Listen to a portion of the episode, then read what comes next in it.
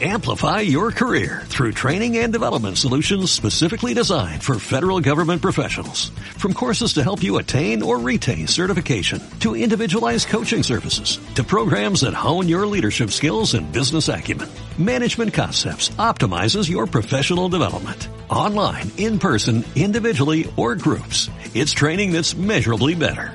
Learn more at managementconcepts.com. That's managementconcepts.com.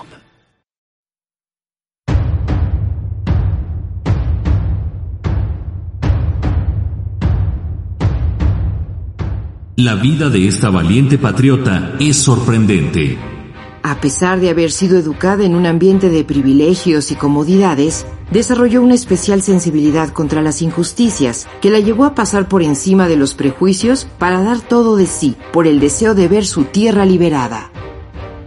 Leona Vicario, heroína insurgente, cuarta, cuarta parte. Fragmento del artículo de la revista Relatos e Historias de México. Por Celia del Palacio Montiel.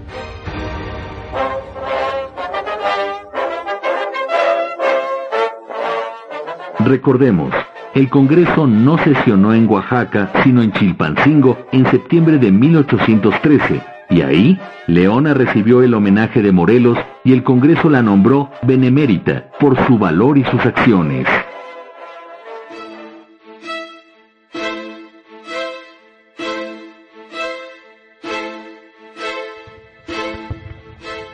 El Congreso tuvo que salir de Chilpancingo perseguido por el ejército realista en enero de 1814 e inició una penosa marcha a través de la Tierra Caliente, estableciéndose precariamente en uno u otro lugar. En Apatzingán, el 22 de octubre de ese mismo año, firmaron por fin el decreto constitucional que los diputados habían redactado a marchas forzadas, entre mosquitos y alimañas, perseguidos por la malaria y la fiebre en su recorrido.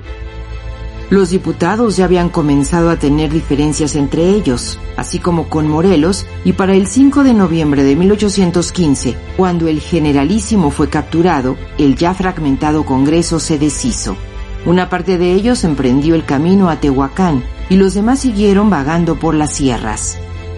Leona y Andrés no siguieron a los diputados a Tehuacán, más cercanos al general López Rayón, que había desconocido completamente a lo que quedaba del Congreso, lo acompañaron en su guerra de guerrillas por los precipicios de Tierra Caliente.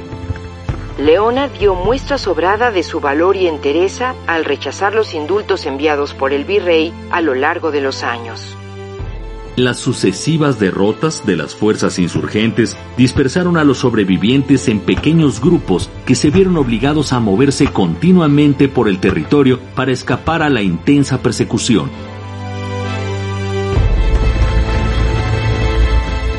En medio de estas marchas, amenazada por las tropas realistas, el hambre y las enfermedades, en enero de 1817, Leona dio a luz a su hija Genoveva en una cueva cerca de Achipixtla, en el ahora Estado de México. Con la niña en un huacal, llegaron Leona y Andrés a Tlatlaya, donde la bautizaron, teniendo a Ignacio López Rayón como padrino. La pequeña familia pronto se vio forzada a huir. Acorralados, tuvieron que ocultarse de nuevo, esta vez en una pequeña ranchería al borde de una barranca, Tlacocuspa, en la sierra de Tlatlaya. Un año vivieron ahí hasta que un ex insurgente, Vicente Vargas, denunció su paradero y fue tras ellos.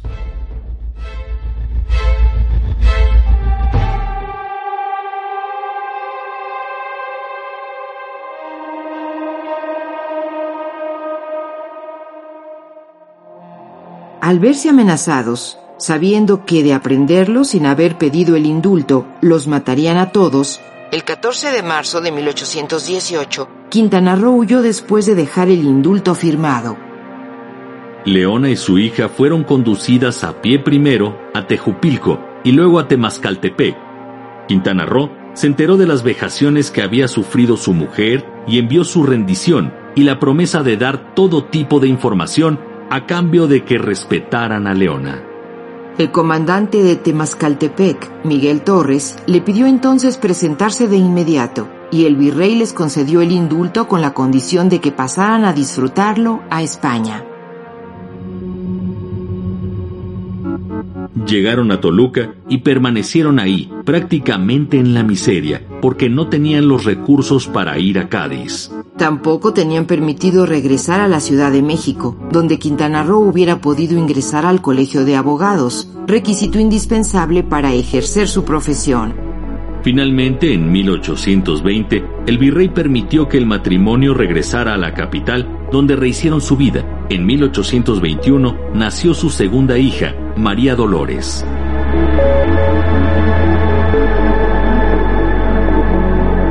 Acabamos de escuchar la cuarta parte de Leona Vicario, heroína insurgente. Fragmento del artículo de la revista Relatos e Historias en México, edición número 32. Por Celia del Palacio Montiel. Instituto Nacional de Antropología e Historia. Secretaría de Cultura. Gobierno de México. Amplify your career through training and development solutions specifically designed for federal government professionals. From courses to help you attain or retain certification, to individualized coaching services, to programs that hone your leadership skills and business acumen, Management Concepts optimizes your professional development. Online, in person, individually, or groups. It's training that's measurably better. Learn more at managementconcepts.com. That's managementconcepts.com.